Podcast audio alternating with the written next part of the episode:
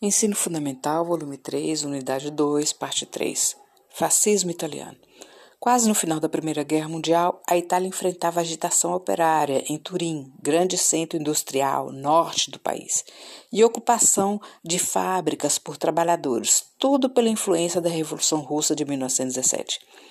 Os operários italianos fizeram greves, ingressaram em partidos políticos, como o Partido Socialista e a Confederação Geral dos Trabalhadores, CGT.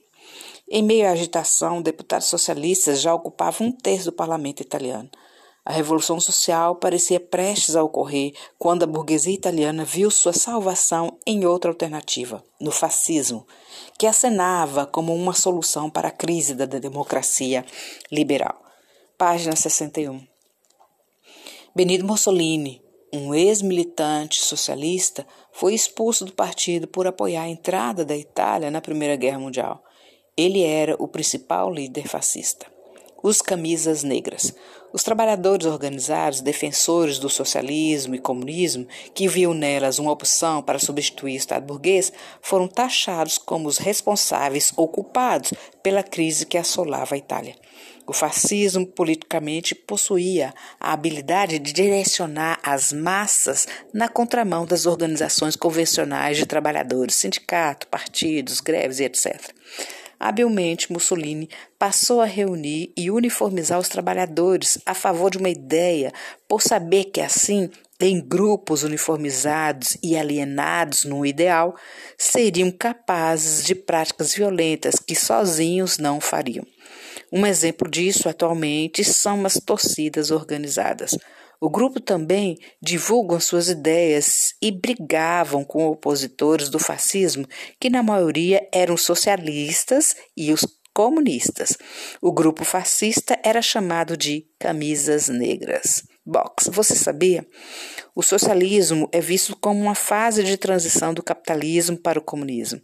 Os próprios adeptos de tais ideologias divergem quanto à forma de construir uma nova sociedade dos trabalhadores, sendo assim, uns se intitulam socialistas e outros comunistas. Fim do box.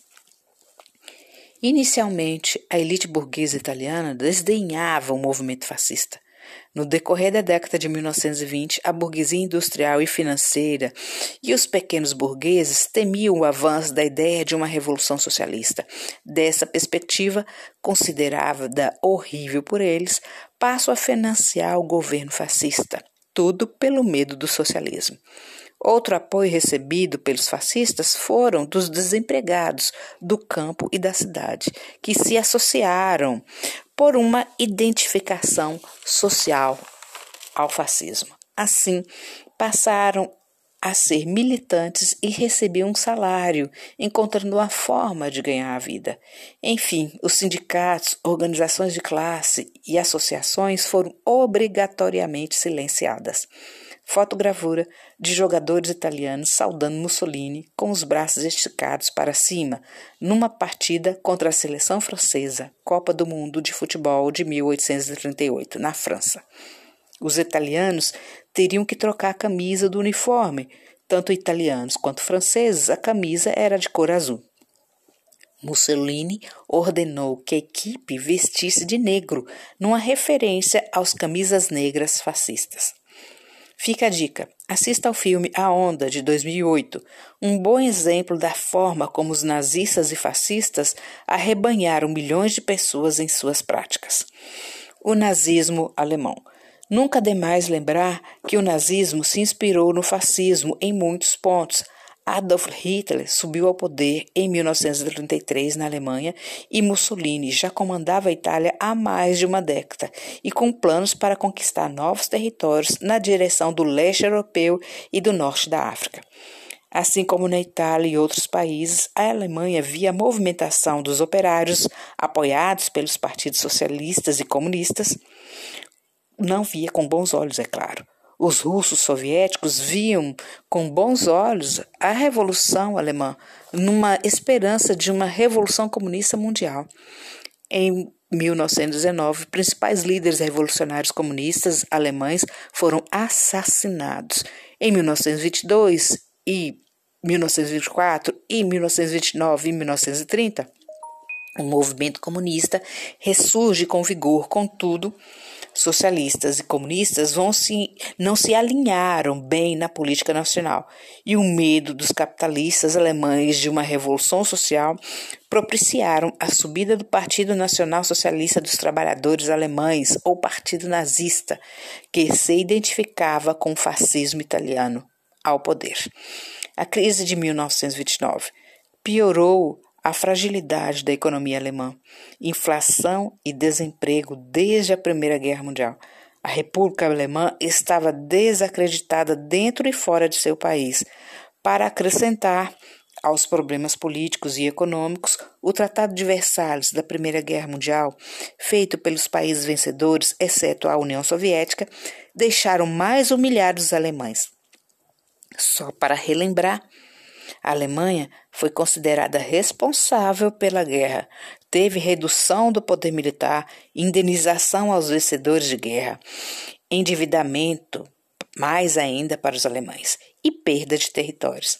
Nesse clima de agitação social e insatisfação, o Partido Nazista elegeu mais representantes para o Reichstag alemão, o parlamento, sinal da popularidade do partido até que em 1933 Hitler, líder nazista, assume como chanceler, assume como chanceler, primeiro-ministro, o poder na Alemanha. E nesse mesmo ano, graças ao parlamento, assumiu com amplos poderes executivos e legislativo, tomando postura de ditador. Organiza-se assim o Terceiro Reich, que durou até a queda da Alemanha na Segunda Guerra Mundial ações dos nazistas com a subida do Hitler ao poder. Queimaram o parlamento e culparam os comunistas. Levou à perseguição aos comunistas e representantes dos trabalhadores, extinguindo os partidos. Após alguns meses, o Partido Nazista foi declarado o único partido político legal no país. Box. O que é o Terceiro Reich? Reich significa império. O primeiro Reich, ou Sacro Império Romano Germânico, existiu sob diferentes formas entre 962 a 1806. O segundo Reich, 1871 a 1918, foi no período da unificação alemã. E o terceiro Reich foi assim que, que surge o regime nazista de Hitler de 1933 a 1945 denominado mesmo ao Hitler assumindo o poder como Terceiro Reich, Terceiro Império. Fim do box. Fotogravura mostra um prédio com grandes colunas pegando fogo. É o parlamento alemão. Se tornou um símbolo da destruição da democracia na Alemanha. Fim da fotogravura. 1934 morre o presidente da Alemanha, Paul von Hindenburg. Hitler acumula o cargo de chanceler e presidente, torna-se líder soberano da Alemanha nazista. Capitalismo alemão passa a reprimir mais o movimento operário para expandir suas ambições imperialistas. Corporações lucraram direta e indiretamente com o nazismo. Algumas investiram na militarização do Estado alemão, na indústria de armas e pelo Tratado de Versalhes, o exército alemão estava limitado a 100 mil homens. Outras empresas aproveitam a disciplina da mão de obra graças à repressão nazista. Apesar da repressão aos trabalhadores alemães, por que o regime nazista teve tanto apoio? Alguns fatores são melhoria da economia, reindustrialização, principalmente bélica, artefatos e armas, e combate à inflação, aumento dos preços, baixo poder de compra, é a inflação. Com sucesso, foi debelada, gerando período de prosperidade. Boa parte da população usufruiu disso. Graças à militarização alemã, emprego e carreira no serviço militar foi dada aos mais jovens. Oferecia, assim, inclusão social. E as ideias nazistas eram semelhantes às ideias fascistas italianas. Pregava o nacionalismo fanático, aliado à ideia racista de superioridade da raça ariana. Essa crença absurda de superioridade ariana justificou o avanço ou expansão territorial alemão ou espaço vital alemão sobre outras áreas. Socialmente, poucos alemães eram membros da raça ariana. Portanto, os judeus, ciganos, homossexuais, deficientes físicos, mesmo os nascidos na Alemanha, eram vistos como raça inferior. Todos esses grupos, assim como comunistas, sofreram perseguições no período do regime nazista. Box Raça ariana conceito do século XIX que pregava a superioridade de um grupo de pessoas que se acreditavam fazer parte de uma raça pura, humana, nobre, branca, forte e inteligente. Fim do box.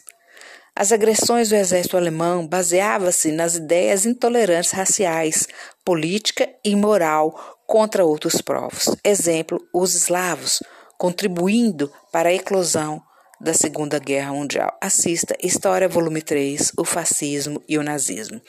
Página 67. Fica a dica. Assista ao filme O Grande Ditador, 1940, direção de Charles Chaplin. Frase de Augusto Cury, 1958. Lembre-se da sabedoria da água. Ela nunca discute com um obstáculo, simplesmente o contorna. Bons estudos.